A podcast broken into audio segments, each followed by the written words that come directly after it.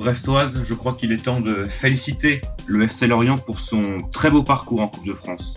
Bienvenue pour ce 25e épisode de Brest Air, où je suis rejoint, euh, comme c'est de plus en plus le cas, uniquement par une seule personne. Et cette personne, c'est Fanche. Salut Fanche. Salut, bonjour à tous. Une, présence euh, non négligeable, une présence importante pour la qualité du podcast. Évidemment, euh, on salue Yann, qui est en cours, malheureusement pour lui. C'est la Guigne, une, organisation visiblement de sa fac qui était euh, impeccable et qui nous avait pourtant promis une présence, mais finalement au dernier moment, il y a eu euh, un broglio. Et euh, Yann n'a pas pu être présent.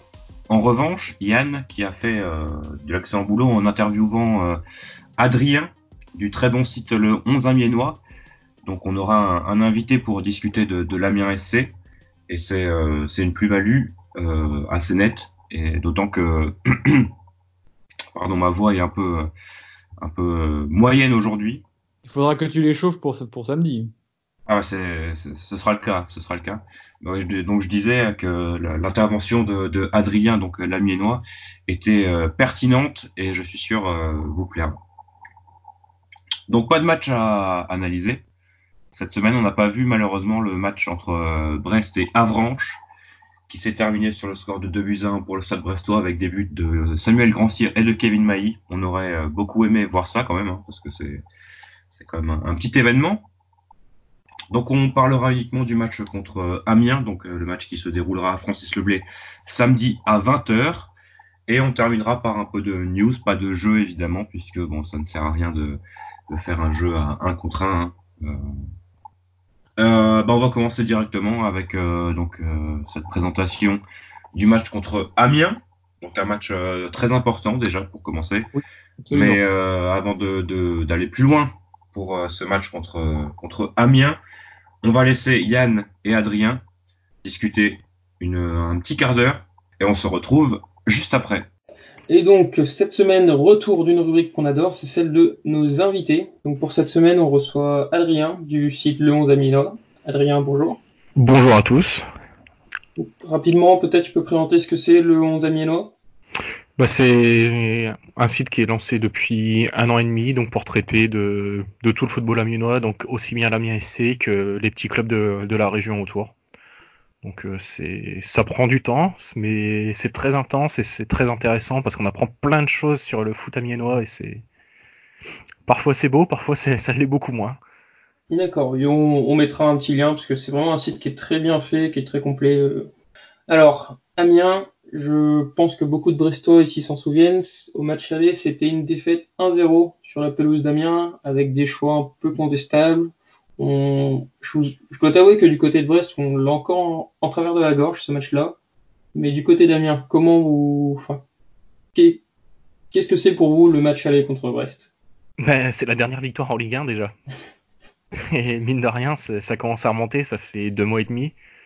C'était un petit peu le début de la fin, on va dire, parce que parce que c'était pas un grand match du tout. Amiens le gagne.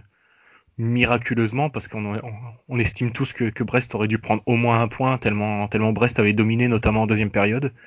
Il y avait eu des sauvetages sur la ligne, notamment de Mendoza après, je sais plus si c'était un corner ou un coup franc, mais ça avait été le feu sur les 20-25 dernières minutes et c'est entre guillemets un bon souvenir parce qu'il y avait eu la victoire, mais, dans le jeu, euh, ça montrait déjà des signes inquiétants. Ok, tu dis déjà des signes inquiétants, c'est-à-dire que votre série noire, au-delà des résultats, dans le contenu aussi, ça va pas?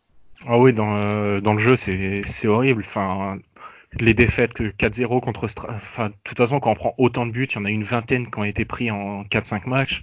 C'est pas anodin non plus. Dans le jeu, c'était pas là, il y avait il y avait pas de jeu, il y avait pas d'attitude, il y avait pas d'intention. En fait, il y avait il y avait rien du tout. Comme si les joueurs s'étaient totalement relâchés en se disant bon bah c'est bon, on a battu Marseille, on bat Brest sans sans trop jouer, ça va passer tranquillement. Sauf que bah non en Ligue 1 ça peut pas passer tranquillement, surtout quand tu es Amiens euh, et que l'effectif est qualitativement bon, mais n'est pas non plus supérieur euh, à tous ses concurrents directs. Donc le moins de petits relâchements, ça, bah tu, tu chutes et puis derrière faut retrouver la confiance et Amiens l'a toujours pas retrouvé. Et le moins de petits petits grains de sable et ça replonge comme euh, On l'a vu à Montpellier il y a que contre Montpellier il y a une semaine. Amiens était pas si mauvais en première période et puis un but de Montpellier d'entrée deuxième période et puis plus rien. Ok, euh, une confiance qui n'est pas retrouvée malgré le match nul contre Reims? Bah le match nul contre Reims c'est intéressant sur le point de vue comptable, mais dans le jeu Amiens s'en sort encore très très bien. Il y a un arbitrage qui est totalement contestable et les Rémois, ont hurlé et à raison, je pense, parce que en première mi-temps, il y a un penalty qui est pas du tout, pas du tout vu par l'arbitre alors qu'il est flagrant. Un but refusé à Reims à 5-6 minutes de la fin pour un hors-jeu qui est, qui se joue au milli, qui est jugé au millimètre alors que le ballon est déjà parti du pied du passeur. Enfin, c'est vraiment pris euh, sur la corde et on espère que ça va lancer quelque chose peut-être un sentiment de révolte parce que la, série noire est terminée. Enfin, série noire. La série de défaites, on va dire, plus que la série noire, parce que la, victoire, elle est toujours pas retrouvée, mais la confiance dans le jeu, elle est toujours pas là. Donc maintenant, peut-être que les 10 jours euh, d'arrêt auront fait du bien. On l'espère en tout cas. Ok, et du coup, j'ai un de mes collaborateurs, on le sait, euh, est très grand fan de Lucas Elsner. La question qui se pose face à une telle série, c'est est-ce qu'il est en danger? Est-ce qu'en cas de défaite à Brest, par exemple, il pourrait être licencié? Je pense pas en cas de défaite à Brest, mais par exemple, parce que juste derrière Brest, Amiens joue Toulouse. Et je pense que c'est après le match contre Toulouse que les choses pourraient se décider. Il y a des rumeurs qui affirment que si Amiens ne fait pas 4 points sur les deux matchs, il pourrait sauter. Donc euh, ça s'intensifie. Est-ce que c'est vrai? Est-ce que c'est faux? Après là, c'est, je suis pas assez placé euh, pour le savoir, mais en tout cas, c'est, c'est une rumeur qui s'intensifie. Ouais, faut... Amiens espère prendre 4 points sur euh, sur les deux prochains matchs parce que derrière c'est Toulouse, Monaco, Paris et là prendre hmm. des points dans, dans cet enchaînement-là, ça va être très compliqué. Et bah justement, peut-être pour euh, réussir à prendre ces points sur ces, cette période-là, Hmm, Amiens va peut-être compter sur le mercato. Il y a, j'ai vu qu'il y a pas mal de rumeurs de départ, notamment de Mendoza, mais aussi quelques-unes d'arrivées. T'as un ressenti là-dessus? Bah, pour l'instant, c'est, surtout des bruits de couloir parce que au niveau des arrivées, tant qu'Amiens ne vendra pas, euh, il ne devrait pas y avoir d'arrivée. Donc euh, Amiens pour l'instant cherche à dégraisser. Donc il y a Moussa Konaté, bah, les deux attaquants Konaté Girassi. Si jamais Amiens peut les vendre, euh, ils se priveront pas. Mentosa, c'est pareil, sauf que là, ça coince un peu sur euh, le prix, visiblement. Ah, mais Rennes serait d'accord pour un transfert, mais c'est, c'est le prix. Amiens aimerait bien 7 à 8 millions, Rennes aimerait 5 à 6. Donc mm. c'est, ça va surtout coincer là. Après, en défense, euh, c'est, c'est le point principal, mais j'ai pas l'impression que ça va se renforcer plus que ça. On compte sur un éventuel retour de Guano, du moins c'est la communication du club, mais d'après les infos qu'on a eues, il ne devrait pas revenir. Donc c'est très flou, c'est très compliqué et je pense que comme d'habitude pour le mercato d'Amiens, bah, ça va se décider le 31 janvier. Tu sembles dire que c'est défensivement que toi tu attends des renforts du côté d'Amiens? Oui, parce que les latéraux ne sont pas au niveau. C'est une certitude pour tout le monde. D'ailleurs, le latéral droit Calabresi, c'est pas un latéral droit à la base, c'est un défenseur central. Alors il est vanté pour sa polyvalence.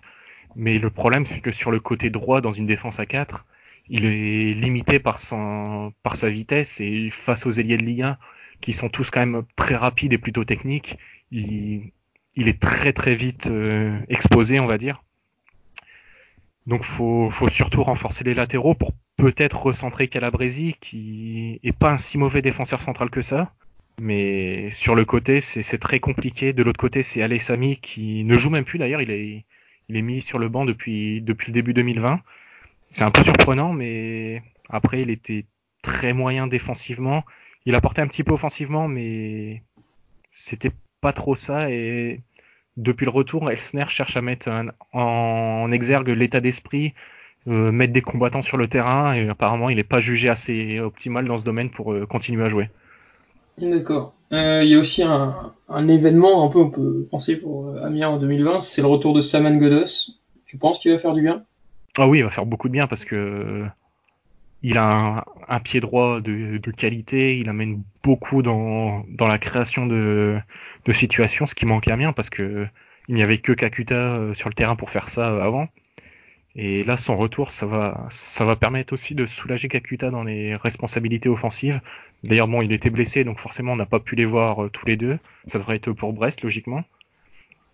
Et oui, déjà pour son retour, Contre Montpellier, il délivre un superbe coup franc qui amène à l'ouverture du score. Contre Reims, il n'a pas bu chaud à cause d'une blessure et ça s'est un petit peu ressenti dans, dans la manière dont les coups de pied arrêtés ont été tirés et dans le lancement de phase offensive. Donc ouais, ça va faire beaucoup beaucoup de bien parce qu'il est capable de créer des occasions, mais il est capable de marquer parce que à 20-25 mètres, il se pose pas de questions, il va tenter sa chance. Euh, si on regarde la situation comptable, est-ce que à tes yeux, ça a commencé à se décanter pour le maintien Par exemple, est-ce que à tes yeux, Toulouse est déjà plus ou moins éliminé ou est-ce que tu as peur de les voir éventuellement revenir sur vous Je pense que Toulouse c'est plié, c'est c'est pas qu'une crise sportive, c'est beaucoup plus profond pour eux, j'ai l'impression et ça fait tellement de temps qu'ils tournent autour que ils vont finir par tomber. Et je pense que ils peuvent pas se maintenir euh, un peu comme Caen par exemple qui a tourné autour pendant 2-3 ans. Ils ont fini par tomber. Un, peu avant, il y avait Sochaux qui a tourné pendant 2-3 ans avant de finir par tomber. Là, je pense que cette année, c'est pour Toulouse. Ils ont déjà 6 points de retard sur la 18e place. Il faudrait qu'ils prennent enfin, plus de points en deuxième partie de saison qu'en première. Mais je me demande comment ils vont faire parce que sans Gradel, ça va être très compliqué. René est très critiqué. Ça va être pour Toulouse, ça me semble plié. Nîmes, j'ai, je suis un peu partagé. J'ai l'impression que c'est très compliqué en interne aussi, mais sportivement, il faut un recrutement qui est intéressant. Ils viennent de prendre Ben Raoult qui est un bon joueur. Il y a mm. beaucoup de rumeurs sur un prix de Gouiri qui ferait beaucoup beaucoup de bien à leur attaque. Donc euh, je suis très curieux. Je pense que maintenant il reste plus qu'une place pour la descente parce que je vois Toulouse finir dernier. Et est-ce que tu considères, bon, c'est un peu chauvin, mais est-ce que Brest est déjà plus ou moins hors de portée, plus vraiment concerné, ou tu penses que c'est absolument pas joué à ce niveau-là? Non, je pense que pour tout ce qui, je, je même jusqu'à jusqu'à Strasbourg qui est 12e. Je pense que là, c'est pas encore sauvé. Parce que 9, Strasbourg a 9 points d'avance sur la 18e place, donc ça, peut paraître beaucoup à ce niveau-là, mais une mauvaise série, ça peut vite arriver. Il suffit que derrière, ça se remette un petit peu à gagner. Imaginons qu'Amiens parvienne à gagner à Brest et ça peut peut-être se relancer, puis derrière une victoire contre Toulouse et l'écart d'un seul coup est totalement réduit. Ouais, jusqu'à Strasbourg 12e, euh, je pense que ça peut. Je pense que personne n'est encore sauvé et ce serait une erreur de, se croire sauvé maintenant, surtout qu'il reste encore 18 matchs pour tout le monde. Mais quand même, faut, faut quand même admettre que ça risque d'être un match clé pour les deux équipes, ce Brest-Amiens ce week-end. Ah, clairement, si, si, Brest gagne, ça va prendre 9 points d'avance, euh, 10 points d'avance, pardon, sur la 18e place. Ce serait un sacré bol d'air et ça pourrait permettre de compenser une, une éventuelle série négative de 2-3 matchs sans gagner. Et avoir un tel joker quand on joue le maintien en étant promu, c'est, ça laisse des, des garanties.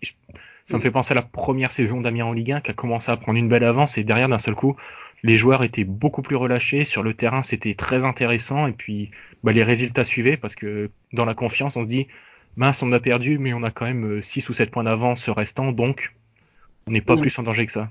Mais du coup, donc ça va être un match très important. Qu'est-ce que t'en attends toi du match, euh, tant sur la performance qu'au niveau du résultat? Bah sur le résultat, je j'ai pas beaucoup d'autres espoirs qu'une victoire pour Amiens pour se relancer, faut, faut être honnête. Après, entre mes attentes et ce qui va se passer, j'ai peur qu'il y ait encore un monde d'écart parce que je voyais Amiens battre Reims, parce que Reims n'y arrive pas contre les petits et Amiens a totalement déjoué pendant une mi-temps.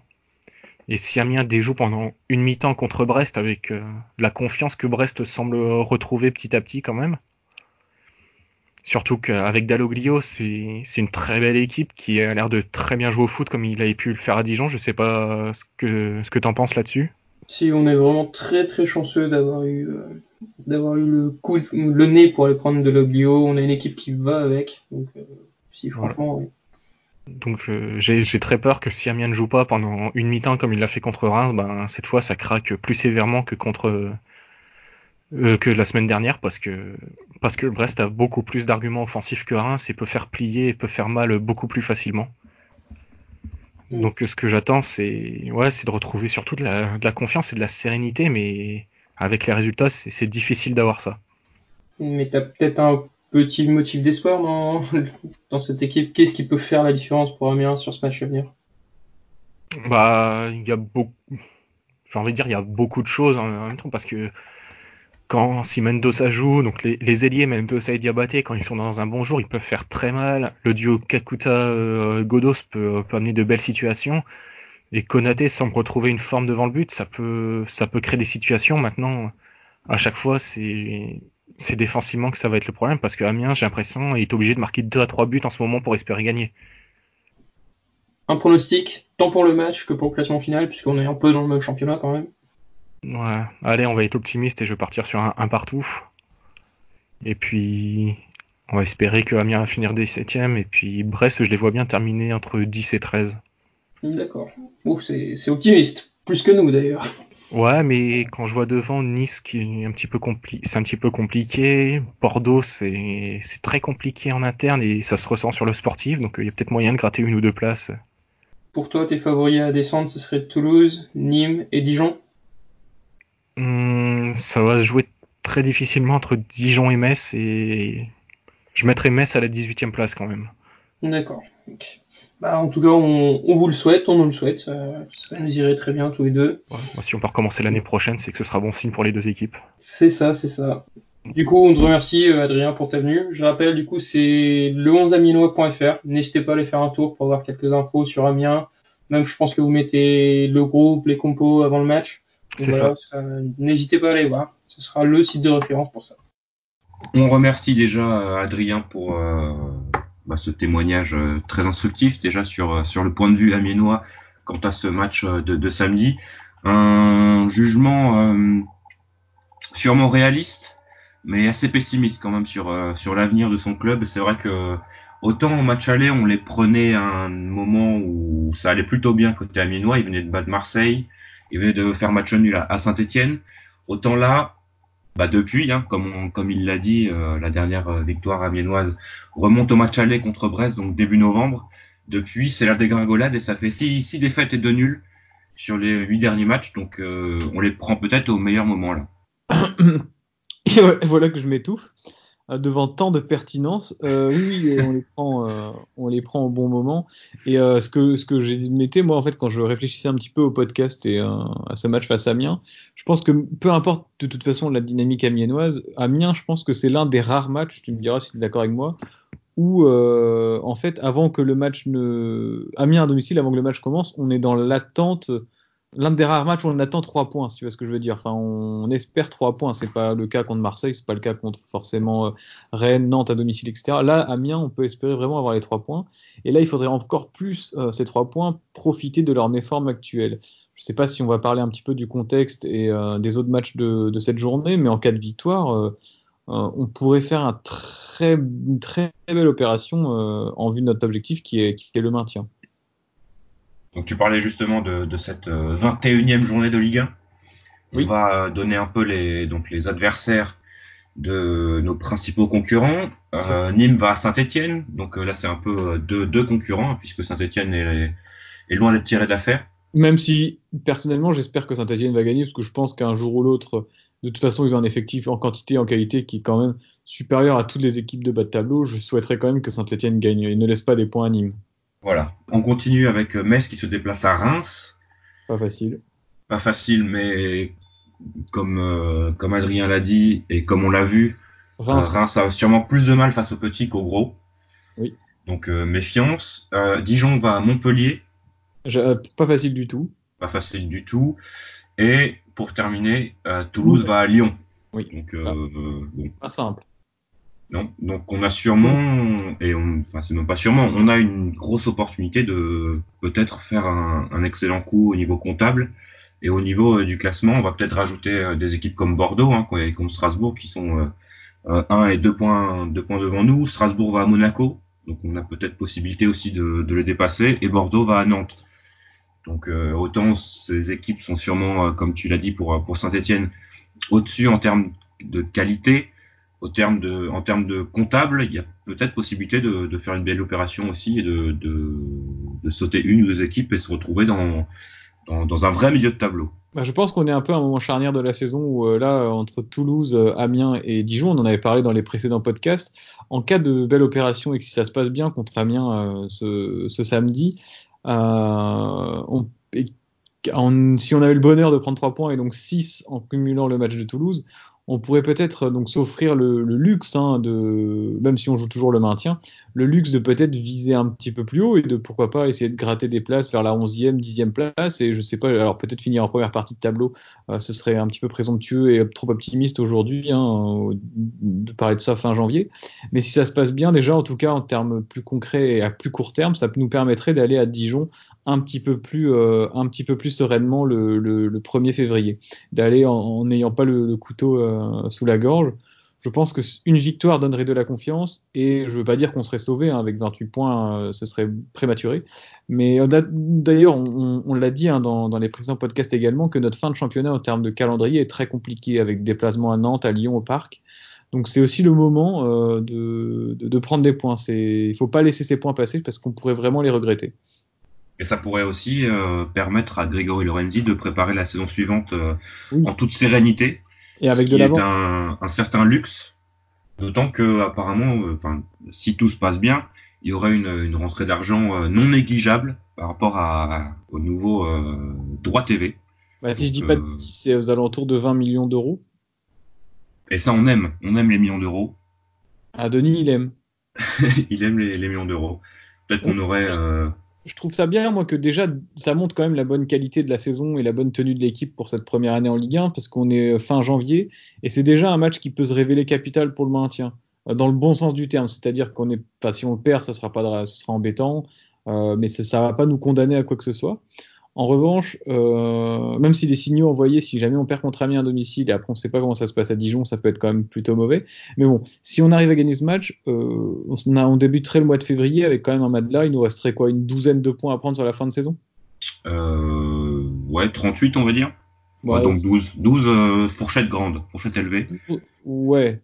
Et ça nous prend, et, et en termes statistiques très clairs, en cas de victoire, c'est quand même 10 points sur Amiens qu'on aurait. Donc, on peut y Et avec rester. un peu de chance, si Nîmes perd, donc à Saint-Etienne, on aurait 16 points sur le premier relégable direct. Oui, ce qui serait, bon, 16, serait, euh... 16, points, je pense que ça, re, ça se remonte pas. Euh, enfin, en... ce serait plus que le double de, de points que, que, Nîmes possède actuellement, donc il faudrait vraiment qu'ils accélèrent pour, euh, pour revenir à notre heure. De gagner des matchs. oui, totalement. Donc, euh, non, mais voilà, c'est vraiment le, le, scénario catastrophe. Amiens, je l'ai coché comme ça c'est le match. Euh, J'espère que l'équipe va pas se mettre trop de pression euh, par rapport à, la capacité, à, comment dirais-je, à la possibilité comptable euh, qui, s'offre à elle. Mais c'est le match qui peut nous, nous, faire basculer dans une deuxième partie de saison peut-être un petit peu plus sereine et justement faire grandir le club différemment. Parce que comme tu le disais très justement, que Grégory Lorenzi puisse préparer un mercato estival de son côté, c'est sûr que c'est vraiment un luxe. Et d'un autre côté, pour les potentiels recrues, de voir que Brest est un club qui peut se maintenir tôt. En plus, on a quand même des belles dispositions dans le jeu, on marque des buts. On peut attirer des joueurs. Donc je pense que ça peut être un, deal gagnant-gagnant de, ce côté-là. J'espère vraiment. C'est vraiment trois points qui sont hyper hyper importants euh, pour nous cette semaine. Et finalement, euh, préparer un mercato six mois à l'avance, c'est une situation dans laquelle Grégory Lorenzi n'a jamais encore été, puisqu'il ne savait euh, finalement jamais si on allait monter en Ligue 1 ou rester en Ligue 2. Donc bah, à, à voir fois, ce qu'il pourrait faire avec euh, plus de préparation. C'est ça, à chaque fois il disait qu'il préparait en fait deux mercato dans le sens où euh, il préparait un, enfin, il, en plus du coup tu peux pas vraiment le préparer parce que les contacts euh, ne peuvent jamais finalement véritablement aboutir. Parce qu'un joueur à qui tu promets, enfin à qui tu peux proposer un poste si tu montes en Ligue 1, bah, il faut attendre de monter. Et un joueur à qui tu proposes un poste si tu restes en Ligue 2, bah, si tu montes, tu lâches les contacts.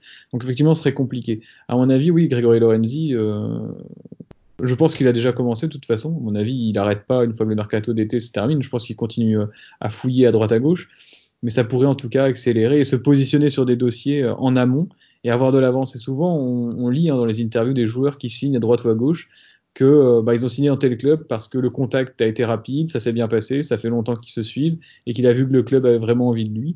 Tandis qu'effectivement, si on se sauve, euh, même après si on se sauve à la dernière journée, on sera heureux, mais on aurait pris du retard certainement sur euh, voilà. Après, euh, je, je, après, on n'est pas maintenu encore. Voilà, d'une part, on n'est pas non, mais après on n'est pas maintenu, c'est clair. On, est, on peut, si on perd Amiens et Dijon, on est complètement relancé euh, et on pourrait être dans une situation délicate, donc il faut absolument pas s'enflammer. Et deuxièmement, le fait de préparer un mercato euh, à l'avance ne donne pas non plus l'assurance la, que la saison d'après se passe bien. Je, je, je prends pour, pour témoin Nîmes, qui s'est sauvé assez tôt l'année dernière et qui a vécu un mercato catastrophique cet été en vendant tous ses meilleurs joueurs, que ce soit Banga, Savanier, euh, et j'en passe de, de, très nombreux, Bobichon.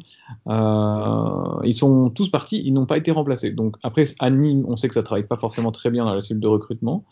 Mais, euh, et de ce côté-là, Grégory Lorenzi, on est plutôt, nous, normalement, euh, tranquille. Mais voilà, voilà, on, s'avance, mais il ne faut pas s'avancer.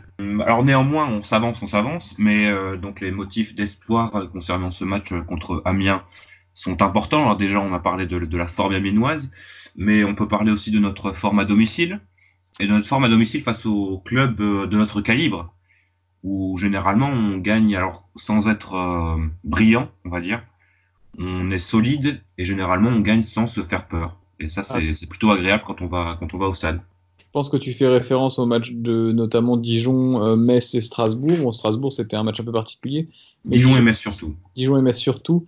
Euh, effectivement. Euh, finalement, euh, bah, Toulouse ont fait match nul, mais je pense qu'on, sans le maîtriser le match, on avait quand même eu la majorité de, de la main mise sur le jeu.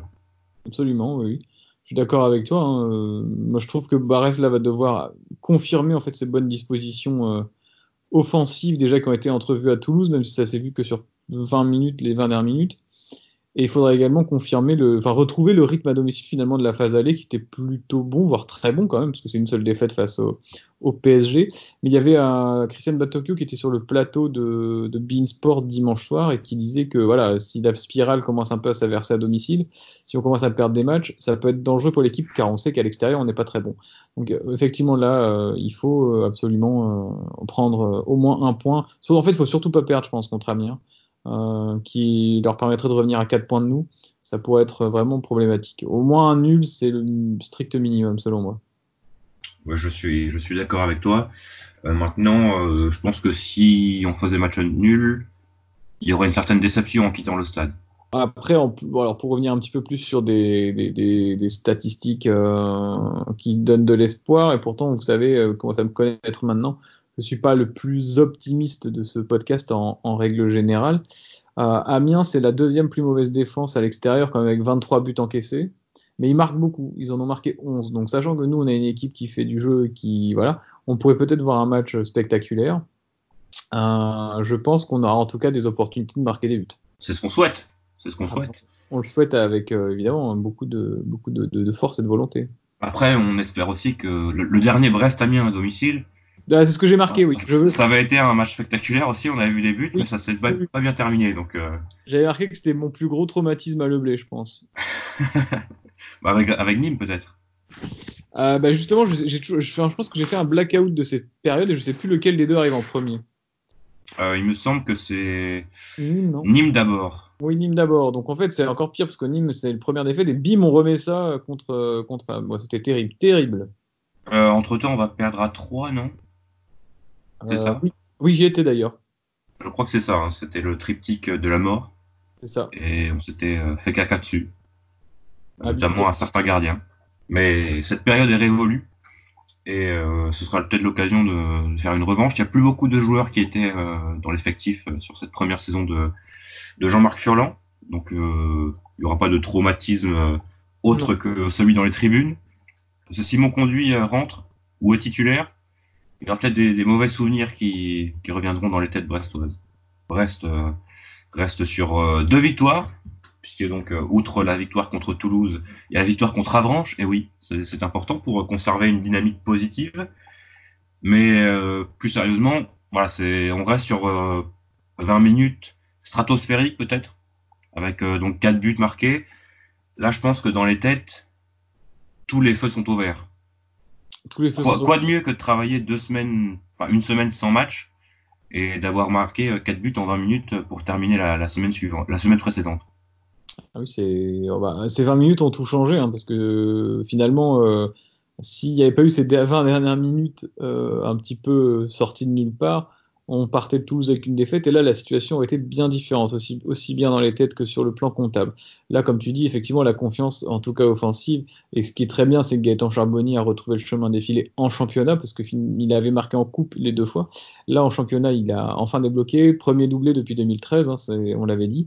je pense qu'il aura vraiment la volonté et l'envie de confirmer, de remarquer à Leblé, lui qui a remercié les gens qui l'ont soutenu pendant cette longue période de disette. Je, je pense, et Yann qui n'est pas là mais en parlait avec nous, il sera d'ailleurs son homme à suivre, Gaëtan Charbonnier, on a vraiment toute confiance en lui là pour qu'il euh, qu'il porte l'attaque brestoise sur cette deuxième partie de saison. Et c'est surtout sur des matchs face à Amiens comme ça qu'on l'attend, parce que c'est des équipes finalement, euh, je dirais, euh, de notre niveau, mais aussi peut-être de son niveau à lui qui se situe entre la Ligue 1 et la Ligue 2. Quoi. La Ligue 1,5. C'est ça. Comme j'aime bien l'appeler. Est-ce que tu pars avec le même 11 qui a terminé le match contre Toulouse? Euh, non, pour la simple et bonne raison que, euh, que c'est encore le traumatisme de, de, de, quelques années, non, que Ibrahim Diallo est suspendu. Du coup, il est blessé aussi peut-être, c'est vrai. Oui, bah dans tous les cas, il se retrouvera pas. Donc, euh, bah oui, mais techniquement, il n'a pas terminé le match contre Toulouse. Ah, tu me parles du match qui a de l'équipe qui a terminé. Oui, de l'équipe qui a terminé, finalement, qui a marqué 4 buts en 20 minutes. Moi, je... tu, démarres, avec, avec cette équipe ou avec l'équipe peut-être qui ressemble plus à celle qui a démarré le match contre Toulouse. Alors je veux pas te demander si tu mets Romain Perrault plutôt que Irving Cardona ou une connerie pareille. Je crois que c'est ce changement-là à la 88 ou 89e minute. Non, bah, euh, si, tu, si, tu, veux, je te donne ma compo parce que je l'avais fait. Donc c'était euh, la même défense qu'à Toulouse. Larsonneur, Fossurier, Duverne, Castelletto, Ball. Euh, avec un milieu de terrain, Batokyo, Lan et je mettais Belkebla, mais je ne sais pas où il en est physiquement. S'il n'est pas là, se pose la question du coup de Magnetti ou de Mbok. D'accord? Euh, et devant court Cardona Charbonnier. Ça c'est maintenant, je pense que c'est les trois noms offensifs qu'on coche sur la, sur feuille de match. Même si et sur le premier remplaçant devant, je mets Grand Cyr sur un côté et Mendy euh, dans l'axe euh, en, remplaçant. Mais je pense que Grand Cyr mériterait un petit peu plus de considération parce que je, le répète hein, que j'étais un petit peu sceptique sur lui, mais lorsqu'il entre, il est dans l'esprit, il est volontaire et il en plus il obtient des statistiques là en amical, il a marqué, il aurait très bien pu en avoir rien à faire. Hein. Euh, en coupe, il s'était montré plutôt efficace. À Lyon, en marquant, même s'il fait pas un match extraordinaire, au moins il marque. Je pense que voilà, c'est mon attaque, c'est ça, ça reste un car Charbot Cardo euh, court. Ça me semble être du classique. Après, on enregistre en début de semaine, on n'est pas au courant d'éventuelles blessures ou blessés. Donc restons, euh, quand même euh, mesuré, mais si l'équipe est autocomplet, c'est comme ça que j'aurais euh, fait ma feuille de match. Et toi, du coup? Euh, Oui, bah justement, ma seule question, je pense que voilà, autant il y a 10 joueurs sur lesquels on est, on est plutôt d'accord. Il reste la question du troisième milieu de terrain, hein, soit Belkebla, soit un des, jeunes dont, un des deux jeunes dont tu as parlé. Imaginons que, que Belkebla n'est pas là. Pour moi, l'évidence, c'est Mbok. Bah, il avait fait jouer contre Nantes, il n'y a pas de raison qu'il le fasse pas jouer contre Amiens, du coup. Enfin, ce serait, on sait qu'il peut lui faire confiance. Mais après, il y a Magnetti qui fait une bonne. Euh, quand il rentre aussi, il est bon, mais c'est pas le même poste, quoi. C'est pas le même rôle. C'est euh, donc je pense que Mbok serait plus adapté. Euh. Devant la défense, pour moi, c'est Mbok.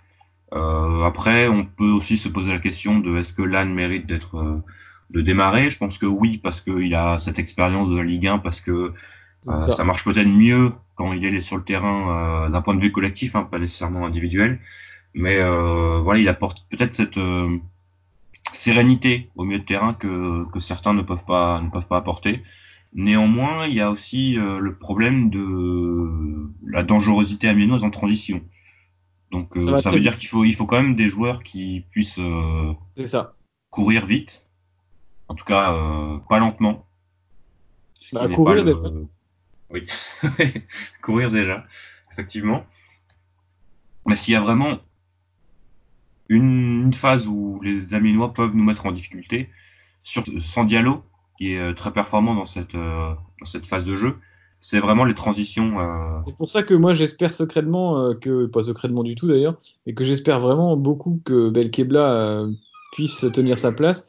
Sachant qu'Aris Belkebla, je l'avais noté, il n'a pas joué euh, depuis le 6 décembre, c'était le match à Lille, donc ça fait quasiment deux mois. On ne pourra pas dans tous les cas être au top de sa forme. Ça, ça m'inquiète un petit peu parce que comme tu dis, Diallo, il est vraiment très très très performant au milieu de terrain, euh, dans la couverture défensive. Là, on est un petit peu démunis si on a que Batokyo et Lan, parce que même si ce sont deux joueurs qui enfin surtout Batokyo qui fait des efforts, qui court énormément, ce ne sont pas des récupérateurs purs, hein, des, numéros 6 comme, comme peut l'être et comme l'est euh, Ibra, Ibrahima Diallo.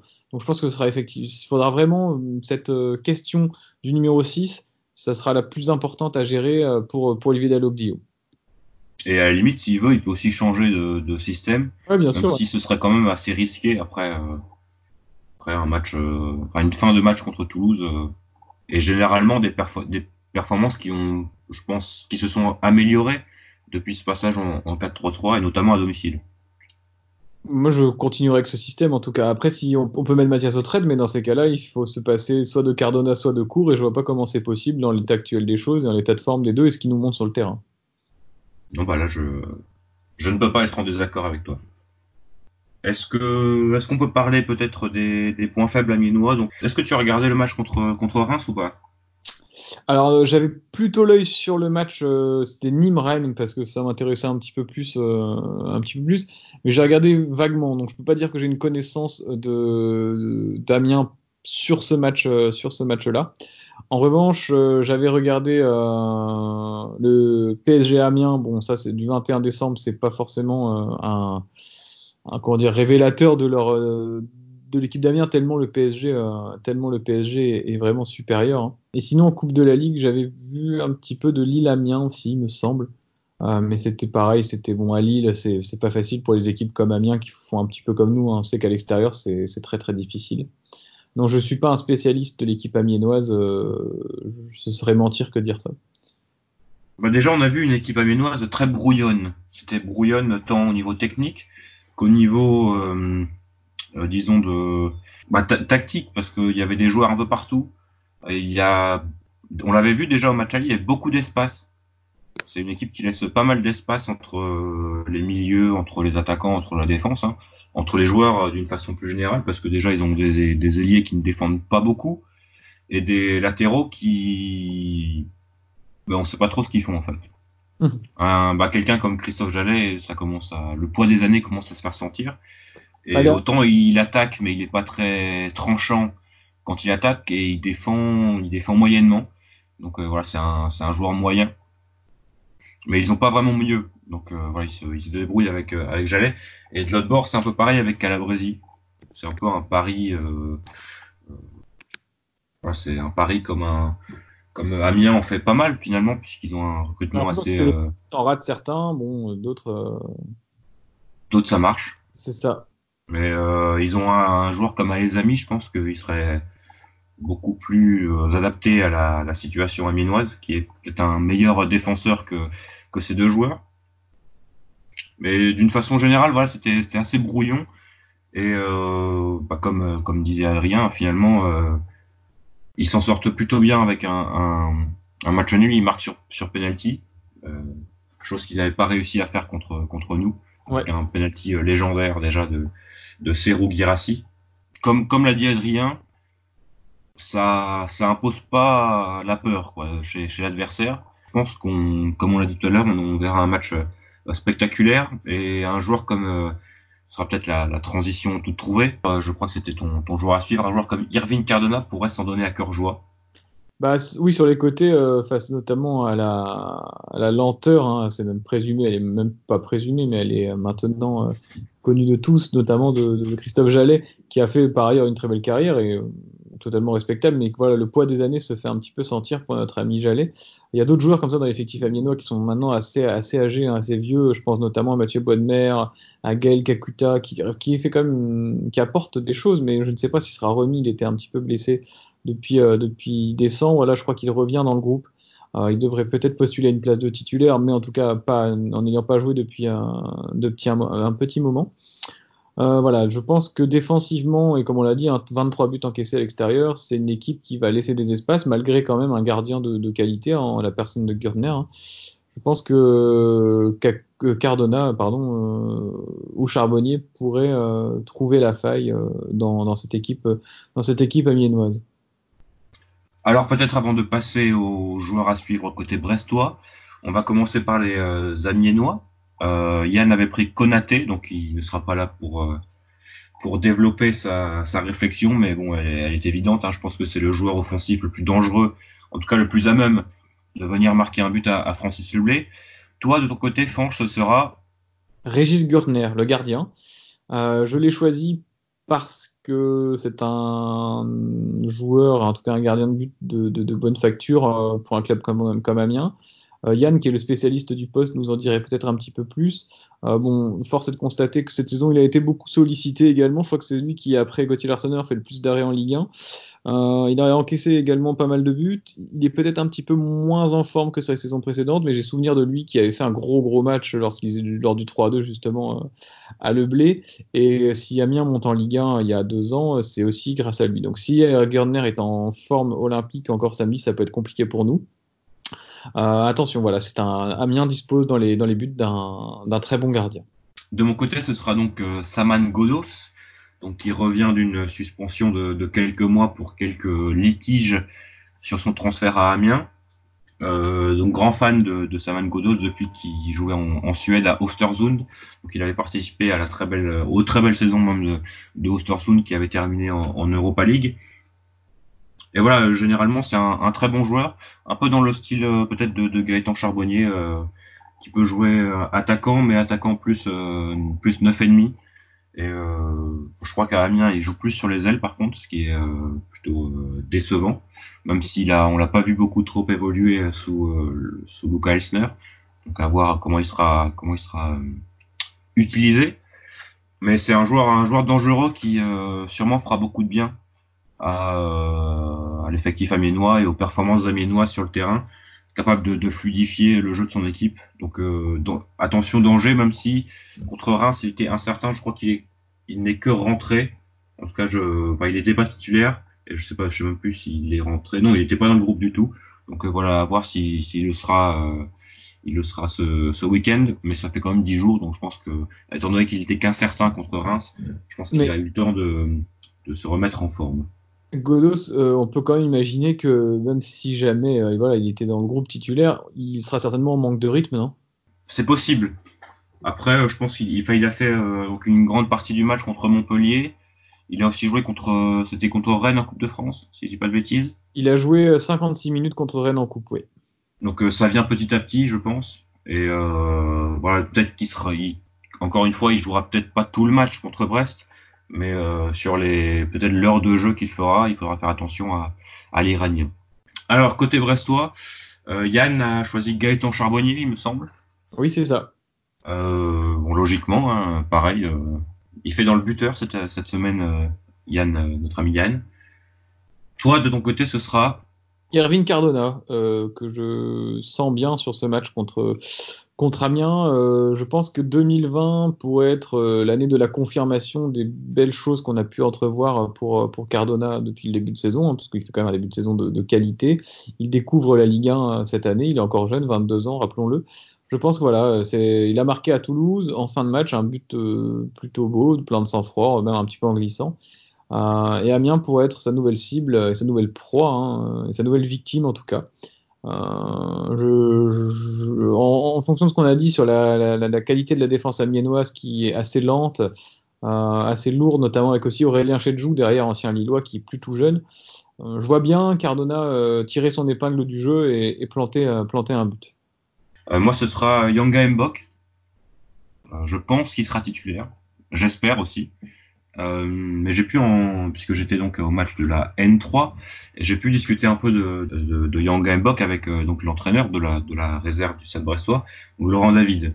Et euh, je, lui ai demandé justement euh, si ça lui faisait plaisir de voir que qu'un joueur qu'il a eu sous ses ordres marque en, en pro, puisque finalement c'est ça l'objectif final hein, des, des, éducateurs et des, des, formateurs du Stade Brestois, de voir les joueurs formés au club évolué sous le, sous le logo du, du Stade Brestois. Et il me disait que outre, outre son, son but, c'était sa prestation qu'il avait beaucoup aimé à, à, à Toulouse et qu'une fois qu'il arriverait à prendre du, du, volume autant physiquement que dans, que dans, dans, dans son jeu, quoi, euh, on, on, avait peut-être un crack sous le, sous le maillot brestois, quoi. Nous le Alors il, a, il a nuancé son propos en disant que voilà, c'était un crack, euh, peut-être pas au niveau équipe de France, mais au moins un très bon joueur de Ligue 1. Et je pense qu'un match contre euh, Amiens, c'est l'opportunité de, de, montrer, de continuer de montrer qu'il a justement ce, ce potentiel de, de, très bons joueurs de Ligue 1 dans, dans ses chaussures. Et peut-être aussi, euh, une, on n'en doute pas, mais c'est potentiel de frappe de balle qui est, qui est bien présent et qu'on continue de voir depuis depuis qu'il a qu'il évolue en foot à 11 au Stade Brestois quoi. À, chaque fois qu'il joue, il y, a, souvent un petit frisson quand quand on le voit arriver aux 25 mètres et qu'il arme qu'il arme que ce soit sur coup de pied arrêté ou dans le jeu. Après, je suis d'accord avec toi, il est jeune et il y a peut-être un potentiel derrière. Mais voilà, ce que maintenant, ce que j'attends de lui, c'est aussi qu'il fasse preuve, bah, qu'il soit peut-être un petit peu moins timide en fait dans, son jeu. On a l'impression qu'il a peur de déranger euh, et qu'il s'impose vraiment, qu'il comprenne qu'il a sa place, que c'est pas parce qu'il est jeune. On l'a vu avec Ryan Cherky à Lyon, euh, que voilà, qu'il doit prouver, enfin il doit prouver, c'est certain, mais s'il est titulaire, c'est qu'il le mérite. Donc faut pas qu'il hésite à, justement mettre le pied et être euh, à mettre de l'impact dans son jeu. C'est vraiment là-dessus, je pense que dans un premier temps, il pourrait progresser. Après, le problème, c'est que c'est aussi dans la, dans la vie de tous les jours un joueur euh, très introverti, je dirais, et qu'il a peut-être eu du mal sur ces dernières années. Et c'est vraiment un axe de progression euh, sur lequel euh, notamment Eric Assadorian a beaucoup progressé sur son, sur son année U19, où il voulait vraiment qu'il s'impose sur le terrain, qu'il ait plus peur de faire mal, que ce soit figurativement ou, vraiment quoi dans dans les duels à, l'adversaire. Et je pense qu'il a déjà beaucoup progressé sur ce, sur ce point de vue-là. Euh, rien que le fait d'être dans, dans, un vestiaire professionnel, je pense que ça fait évoluer un caractère de façon euh, gigantesque. Et voilà, maintenant, voilà, comme tu le disais, c'est peut-être euh, sur le terrain qu'il faut le montrer. Et bah après le match contre Toulouse, il y a le, donc le Télégramme qui a fait une, un article sur, sur lui. Et je vais, je vais donner la dernière phrase qu'il avait, dit. Euh, si je me souviens bien, quand on, s'était vu, donc il parle avec euh, Pierre-Yves Henry, donc le journaliste du Télégramme, quand, quand on s'était vu en début de saison, je parlais d'observation de progression. Là, je vais essayer d'être un peu plus dans l'action. Donc voilà, ça, montre aussi qu'il a, conscience de ce qu'il doit faire, et c'est peut-être une, bonne nouvelle et la meilleure des nouvelles possibles. Absolument, oui, c'est d'avoir conscience de, ses défauts et de ses qualités et de ses axes de progression, c'est déjà, en soi, c'est déjà une qualité. Tout à fait. Qu'est-ce qu'il nous reste à dire sur ce Amiens-Brest-Fanche Je pense qu'on a fait le tour. On a surtout parlé des enjeux. Je pense que c'est ça le plus important. C'est un match qui est très important pour, euh, pour nous. Il est également très important pour les Amiénois. Je pense qu'ils viendront à Brest peut-être aussi eux avec. Euh, je sais pas euh, qu'est-ce que tu en penses, mais à mon avis, Amiens va venir surtout avec l'ambition de ne pas perdre ce match. Donc risque de jouer vraiment en transition très rapide en contre-attaque et d'attendre les Brestois dans leur camp. Donc si jamais nous, euh, on, a des difficultés et on tourne, en rond et on encaisse le premier but, euh, ça risque d'être compliqué parce que ça va défendre euh, sec derrière du côté d'Amiens. En revanche, si on a la chance ou la capacité, la compétence pour ouvrir le score, on peut se diriger vers une, victoire peut-être plus à l'aise. Moi, c'est vraiment un match que j'ai érigé au, rang de match très important. Euh, j'en attends beaucoup. J'en attends vraiment beaucoup de ce, match. Peut-être pas dans le contenu là-dessus. Hein. On avait remporté, tu disais, des matchs contre euh, Metz et Dijon en faisant pas nos meilleurs matchs de la saison. Là, ce serait pareil. Une victoire, même un 0 euh, m'irait très bien pour, pour, En fait, je vois un petit peu plus à long terme. Euh, si on gagne même en étant moche, ce serait trois points très importants. On laisserait les adversaires derrière et le club continuerait de se pérenniser en Ligue 1 peut-être et de progresser plus calmement. Et vraiment, c'est ce que j'attends euh, de ce match-là. On a vu plus de pragmatisme contre Toulouse. Oui. Je pense que Olivier Dalloglio euh, n'est pas bête et que lui aussi voit que ce triptyque de matchs contre, contre Toulouse, Amiens et Dijon est très important et que euh, plus que dans le contenu, il faut, il faut avancer sur le plan comptable le dernier triptyque de match euh, à notre portée, euh, donc c'est-à-dire euh, Metz, Angers, Dijon, euh, nous avait franchement bien souri avec 9 points. Donc là, je ne dis pas forcément qu'on prendra 9 points, mais 6, ce serait déjà très bien. Tout à fait. Même 5, euh, bon, ce serait pas dégueulasse non plus. Non, non. De, pas, pas, pas, perdre de points sur les concurrents directs. Enfin, directement en tout cas. C'est ça. On va passer aux news, peut-être. Les news, les traditionnelles news. Elles sont là. Qui, ne sont pas en plein milieu du podcast, puisque ce sera la, fin de ce, de ce 25e épisode. Mais on commence, comme d'habitude, par les résultats des jeunes et des féminines. Donc, euh, beaucoup, beaucoup d'équipes ont repris le chemin du championnat. C'était le cas notamment de la N3, donc euh, comme je l'ai dit tout à l'heure. Alors c'était un match nul euh, plutôt dégueulasse, plutôt dégueulasse. Match nul 0-0 contre la Lanterne Rouge Guichin. Euh, c'était indigent, on peut le dire. C'était euh, euh, plutôt nul. N'ayons pas peur des mots, c'était nul. Maintenant c'était un match de reprise, voilà, avec une équipe de Guichin qui était clairement là pour, pour prendre un point et qui n'a pas fait d'erreur en défendant. Donc on espère que par exemple une équipe comme Amiens fera plus de d'erreurs que Guichin. Et la N3 rejoue à domicile contre Tréguin. Ce sera donc euh, samedi juste avant le match contre, contre Amiens. Euh, L'horaire est à définir parce qu'ils veulent avancer le match. Donc pour que les, les gens qui veulent puissent aller aux, deux rencontres. Maintenant, euh, il fallait l'accord de l'ASB donc à voir s'ils l'ont eu et qu'ils arrivent à, à, faire déplacer le match. Donc ce serait à 17h. Alors les U18 maintenant, les U18 qui, qui n'ont pas joué mais qui reprennent euh, le championnat donc euh, samedi, samedi après-midi à Plohermel. Donc c'est le début de la phase 2 du championnat de R1, donc la phase qui permettra peut-être, on l'espère en tout cas, de retrouver le, championnat de U19 nationaux pour les, pour les 18. Donc pour cela, il faut terminer la première place d'un groupe de 10 équipes où il y a notamment l'ASB pour les clubs du coin. Euh, il y a aussi le Stade Rennais, mais qui ne peut pas monter puisque eux ont déjà une équipe de U19 nationaux. Il y a aussi le FC Lorient et peut-être l'une des équipes les plus dangereuses, la TA Rennes. Mais on va pas se mentir, le Stade Brestois est une grande favorite. C'est l'objectif principal du centre de formation cette année. C'est vraiment de les U17 ont repris match nul à domicile contre Laval. Laval qui est un peu la, bête noire du Stade Brestois. Ils avaient perdu au match aller à Laval. Cette fois-ci, il y a eu un partout. Et enfin, les féminines qui, après leur élimination en Coupe de France, donc il y a 10 jours, ont de nouveau reçu Montauban cette semaine, mais c'était en championnat et il y a eu un match, nul, un partout. Donc c'est un peu la semaine des matchs nuls. Un but de Winnie Mapangou après 25 secondes de jeu pour le Stade Brestois. Et le Stade Brestois qui est maintenant quatrième, très loin de la première place. Et seule la première place monte en première division. Donc euh, ça sent la fin de championnat en roue libre. Puisque euh, le Stade Brestois est un peu au milieu de, nulle part. Et euh, le, championnat continue dimanche à 14h30 à La Roche-sur-Yon. Les anciens Brestois qui ont brillé, il y en a quelques-uns cette, semaine. Oui, Absolument quelques-uns. Bah, en fait, pas tant que ça, mais euh, il y a surtout Gaëtan Laborde qui a marqué en Coupe de France face à, Caen. Une victoire 5-0 de Montpellier qui a étrié Caen et en raison également de, l'expulsion du côté canet de JCP. Euh, donc on avait eu l'expulsion de Anthony Weber la semaine dernière. Cette semaine, c'est Pi. Voilà, chacun son tour euh, prend son, petit carton rouge. Euh, au niveau des anciens Brestois également, on a Joanne Ramaré, euh, d'après Yann, qui a, fait une passe décisive avec Milizac.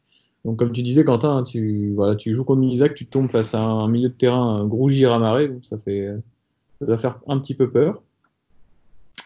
Euh... Milizac qui est d'ailleurs premier de son groupe de R1, donc euh, je crois qu'ils avaient joué contre leur dauphin ce week-end, je sais plus exactement qui c'est, mais donc ils ont gagné 1-0 sur un but de Reynaldo Moutinho, le goléador du football amateur euh, de la région brestoise. Donc euh, une remontée en plutôt une montée directe, puisqu'ils n'ont jamais été en, en, N3, mais une montée directe en N3 est très envisageable pour une équipe qui se donne les moyens, et encore un peu plus peut-être, de monter, euh, de monter les échelons, euh, puisque ils, sont promus en R1 cette, année. Donc ça progresse à une vitesse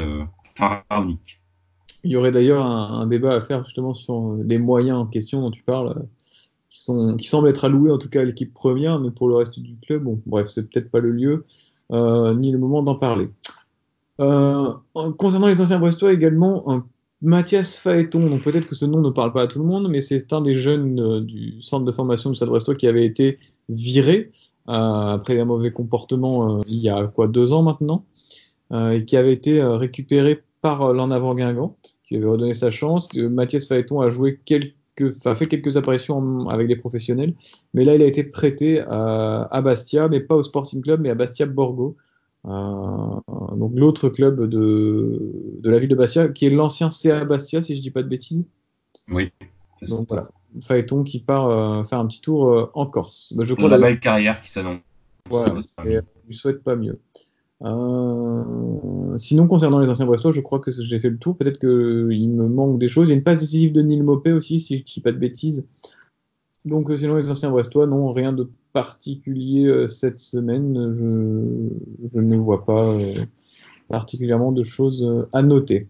Au niveau des news, on peut continuer avec donc on est en période de mercato. On a vu que le Stade Brestois était sur un jeune joueur rennais. Peut-être Quentin, tu peux nous en toucher un mot ou deux.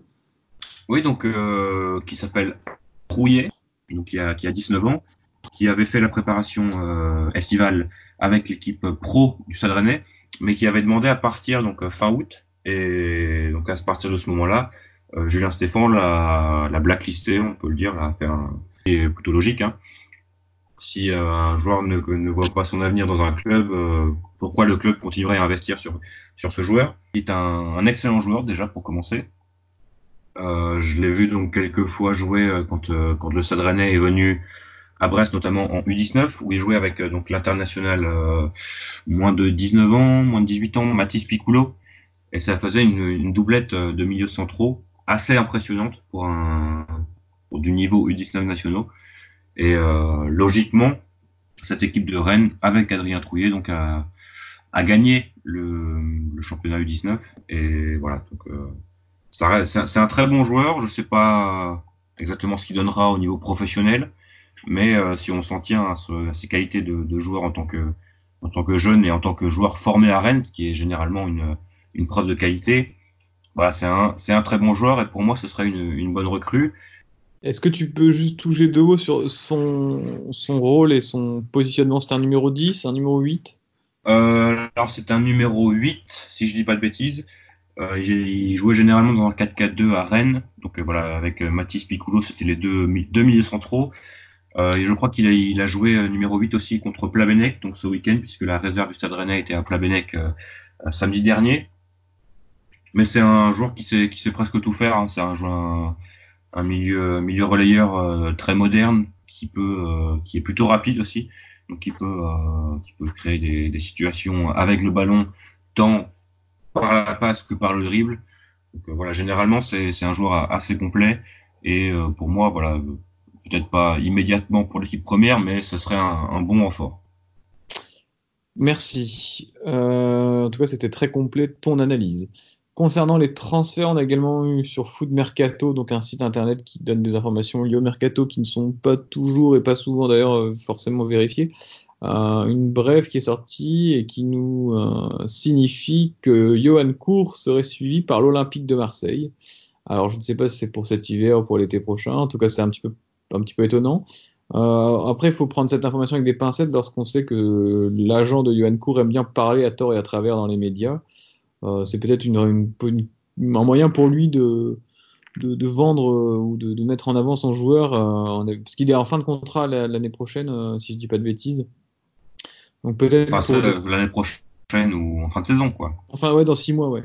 Donc c'est peut-être un moyen pour lui de mettre de la pression sur le stade pour le revaloriser ou je sais pas. Euh, voilà, en tout cas, il se passe des trucs autour de Johan Cour, donc on devrait en entendre parler, je pense, dans les semaines, euh, les semaines à venir. Moi, ça me, enfin, je ne crois pas que Marseille s'intéresse à lui, mais bon, c'est un peu étonnant. Et sinon, je voulais assister dans les news, donc rien à voir avec les transferts, sur, euh, pour mettre en avant le. On aime bien mettre en avant, on parle des féminines, on parle des jeunes, on parle du club, mais également la pelouse. Et la pelouse est très bien classée, parce que depuis quelques années maintenant, euh, il y a un classement des pelouses en Ligue 1. Et on sait que lorsque les pelouses sont très très mauvaises, comme c'est le cas à Nîmes et à Rennes, il y a des sanctions qui sont prises. Alors à Rennes, c'est 10 000 euros d'amende avec sursis. Ou à Lorient. Comment? Ou à Lorient. Ou à Lorient, par exemple. Euh, Lorient Ligue 2. Hein, donc, ah oui, le club de Ligue 2, effectivement. Ne pas dans le classement de Ligue 1. Club de Ligue 2 éliminé en Coupe de France. Absolument, euh, absolument, absolument. Euh, et donc Brest se classe à la troisième place de ce classement euh, de, des pelouses avec une note de 18. Alors si je dis pas de bêtises, la note est attribuée par l'arbitre, les commissaires du match, les joueurs le diffuseur, etc. Donc c'est un ensemble, c'est un collège de personnes qui, qui décident et qui notent. Donc ça c'est noté par vraiment différentes personnes, c'est pas, c'est assez objectif. En tête, on trouve le PSG, deuxième Amiens et troisième euh, Brest, du coup, qui a la note 18. Le PSG était à 19,4. Et les trois derniers étant euh, Lille, euh, Nîmes et Rennes. Voilà, C'est ceci un, c'est un peu le pelousico ce week-end entre Brest et Amiens. C'est le pelousico. Et on peut en tout cas mettre vraiment en avant le travail qui est réalisé par l'entreprise Parfait à, à Brest, qui est de fort bonne qualité visiblement, parce que euh, c'est important d'avoir une belle pelouse. Euh, et ça peut aider, comme on est une équipe qui est assez joueuse en plus, d'avoir un billard pour évoluer, c'est vraiment top. Ouais, tant au niveau de, la pelouse du stade d'ailleurs qu'au niveau du centre d'entraînement, puisque on n'a pas entendu de, signaux négatifs quant à la nouvelle plaine de jeu par exemple, ou encore le, terrain du bas qui est aussi euh, retravaillé par par. Un peu plus de, de, de nuances à mettre peut-être à, à Penelen, où euh, autant le synthétique, le nouveau synthétique est, semble plutôt de, de, de bonne aloi, hein, ça, ça fonctionne plutôt bien. Autant euh, le terrain du haut, donc le terrain en herbe, alors euh, qui n'a pas été créé par Sparfell, mais qui a été retravaillé. Mais je pense que, au niveau de la création, il y avait des défauts tellement importants que Sparfell n'a rien pu faire de, de, mi- de miraculeux. Mais voilà, on sent quand même quand on marche dessus qu'il y a des, des bosses assez dramatiques et que c'est pas de la première catégorie de, pelouse. Et quand on, se dit que les professionnels s'entraînaient euh, sur ce terrain avant, on, peut voir l'évolution positive du club dans les, installations. Et après, on entend également souvent dire ouais, mais c'est une pelouse hybride, c'est normal. Mais non, euh, quasiment toutes les pelouses aujourd'hui en, de football euh, des clubs professionnels sont des pelouses qu'on appelle hybrides, notamment c'est le cas à Lorient, hein, qui est une pelouse hybride. On l'a vu euh, en coupe chez eux. D'ailleurs, je regardais par curiosité, le, le- le club de Lorient est classé 13e en Ligue 2 au niveau de sa pelouse. Euh, c'est géré par la ville de Lorient. C'est les, les jardiniers municipaux qui, qui gèrent ça. Donc en fait, il y a une vraie, une vraie qualité de jardinier, ça se travaille, c'est une pelouse, ça se bichonne. Et en Ligue 2, euh, c'est Guingamp qui est en tête. Donc comme quoi, on entend dire oui, euh, Ils sont, les- ils sont pas sèche parfait, Guingamp aussi? Euh, c'est pas marqué, mais c'est fort possible. Là, d'habitude, c'est marqué. Enfin, quand il y a pour Brest, par exemple, c'était marqué Sparfell à côté. Là, pour Guingamp, il n'y a pas marqué qui est-ce qui, euh, qui s'en occupe, mais c'est possible. Bon, je crois qu'ils sont chez Sparfell, hein, parce que je crois que j'avais vu euh, le gérant de l'entreprise Sparfell, donc Monsieur Sparfell, hein, qui le bien nommé, qui avait qui avait posté sur LinkedIn, je crois le fait qu'ils avaient fait les pelouses du, du nouveau centre d'entraînement de Guingamp. C'est tout à fait possible aussi qu'il soit au niveau du. J'ai confirmation, confirmation que tu dis vrai. Sparfell euh, euh, avait tweeté par exemple en, le 20 mai 2019, scalpage du terrain, ressemis du terrain jeudi prochain, etc. Donc, euh, ce, voilà, donc ce n'est pas du hasard. Sparfell, bravo. Et quand on voit que donc, le, le PSG euh, recrute un mec pour pour bichonner sa pelouse, euh, voilà, ça, ça montre aussi qu'il y a c'est c'est tout un art. De, Parfait, ça, ça ne s'invente pas. Sparfell fait aussi Caen, qui est troisième de Ligue 2. Donc, euh, c'est euh, vraiment une entreprise de très grande qualité. Euh, ils ont fait un terrain synthétique à Bellevue aussi, visiblement, d'un coût de 525 000 euros. Oui.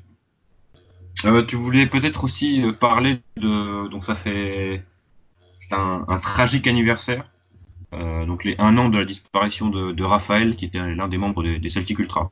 Oui, absolument. Donc euh, Raphaël qui avait euh, perdu la vie dans des circonstances euh, dramatiques il y a un an, et donc un hommage sera rendu. donc il y avait déjà eu un hommage qui avait été rendu l'année dernière à peu près, évidemment à, la même période. Un hommage sera normalement rendu encore cette fois-ci pour lui. Il, a, il avait beaucoup d'amis dans, dans le groupe. il nous avait quitté très jeune. Et euh, voilà, les Celtic Ultra, euh, groupe euh, auquel il, appartenait, il appartient toujours finalement, hein, lui rendront hommage lors de ce match face à Amiens. C'était important d'en parler et important de, saluer aussi à, cette occasion le travail des, groupes de supporters dans l'animation de la tribune depuis le début de saison, qui est quand même assez impressionnant puisqu'il y, y a presque un tifo qui est réalisé par match à domicile et on n'en doute pas que ça demande un travail assez colossal. Concernant, euh, je suis voilà, je vois tout ce qui euh, se passe niveau organisation du côté, en tout cas des Celtic Ultra. Chez les Ultra Brestois, je n'en sais rien, je sais pas euh, comment ça bosse. Mais en tout cas, niveau Celtic Ultra, effectivement, il y a du, sans trahir les secrets de fabrication, mais il y a un travail considérable qui est mené par par des membres qui sont en plus très doués, parce que les tifos sont plutôt beaux euh, cette année. hein, franchement, il y a du travail de grande qualité. Donc il n'y a pas de faute d'orthographe évidemment. c'est le goût. Eh oui, C'est le goût, on le salue profondément. Euh, non, non, il y, a- il y a un travail qui est on le considérable. salue avec un T évidemment. Euh, c'est un travail considérable qui est abattu parce que c'est en soirée généralement. hein, Il y a des, il y a aussi euh, bah, parfois des jeunes, des moins jeunes, qui passent la nuit entière euh, bosser sur des tifos. Évidemment, c'est totalement euh, bénévole. Il n'y a pas d'argent. euh, au contraire, ça coûte de l'argent d'en faire. Euh, ils animent le stade et voilà, je pense que peut-être également, pareil, on pourra euh, en discuter avec eux dans un podcast futur. Mais voilà, c'est leur travail. euh, ils sont souvent critiqués hein, parfois pour des débordements, etc. Je trouve que cette année, ils donnent un- une très belle image de, des supporters brestois en Ligue 1. Et si jamais vous voulez les soutenir, peut-être euh, en achetant des, produits dérivés, n'hésitez pas à demander euh, peut-être sur Facebook ou, des, ou si vous êtes directement à RDK, euh, il y a généralement les, les deux boutiques des, des Ultra Brestois et des Celtic Ultra qui sont disponibles. Euh, ouais. C'est ça, il y a, en tout cas, côté Celtic Ultra, il y a des écharpes, des gobelets, euh, des Des autocollants. stickers aussi, il me semble. Voilà, plein de choses. Et en plus, euh, ils sont vraiment bien faits, honnêtement. C'est niveau design et tout. euh, Là-dessus, euh, bah, c'est euh, notre ami Le Goût qui, qui gère ça. En tout cas, le côté design et, et, et, euh, conception graphique. On peut dire que euh, il est doué pour faire des conneries, mais pour faire ça aussi. Tant qu'il s'occupe de l'orthographe, c'est bon. Merci de, de m'avoir accompagné pendant cette, euh, cette heure. Bon, cette fois-ci, j'ai pas dit que ça- le podcast serait, serait plus court que d'habitude. J'ai bien fait. Parce que même si le sommaire euh, pouvait euh, apparaître restreint, on a toujours des choses à dire sur le stade brestois. C'est pour ça qu'on, c'est pour ça qu'on l'aime finalement. Oui. On a été, j'espère, assez complet. Malheureusement, l'absence de Yann est regrettable. D'ailleurs, il doit sortir de cours à peu près à cette heure-là. Mais voilà, euh, en plus, euh, on s'était dit, ça va être un podcast assez court. C'est pas le podcast le plus, euh, le plus fourni de l'année. On a encore terminé sur une bonne heure de podcast, je pense. Allez, oui. Bah, on remercie aussi Yann d'avoir du temps pour interviewer Adrien donc du site le 11aminois.fr. On remercie aussi Adrien évidemment d'avoir pris quelques minutes de son temps pour nous répondre. Je pense que c'était très pertinent ce qu'il racontait et ça donne euh, un avis beaucoup plus objectif sur euh, sur euh, la situation dans laquelle se situe Amiens. Et nous, on va vous dire bah, la semaine prochaine jeudi prochain pour l'épisode 26 qui traitera donc du match contre Amiens et qui présentera celui contre Dijon. Donc on- encore un, un podcast et un match important. Et on va vous souhaiter aussi euh, bon match contre Amiens, surtout si vous allez au stade évidemment. On, on espère avoir un, un stade plein pour, euh, pour euh, supporter notre équipe préférée qui en aura bien besoin pour ce match euh, très important. Et on va vous dire bah, bonne, bonne fin de semaine, bon week-end et allez Brest Allez, bon week-end et bon match samedi. Et dans la blanche baleinière. Chamboué, notre brigadier, son bol est caplé un peu sur le côté. Me rappelle mon bâtiment, c'était le bon temps, celui de mes vingt ans.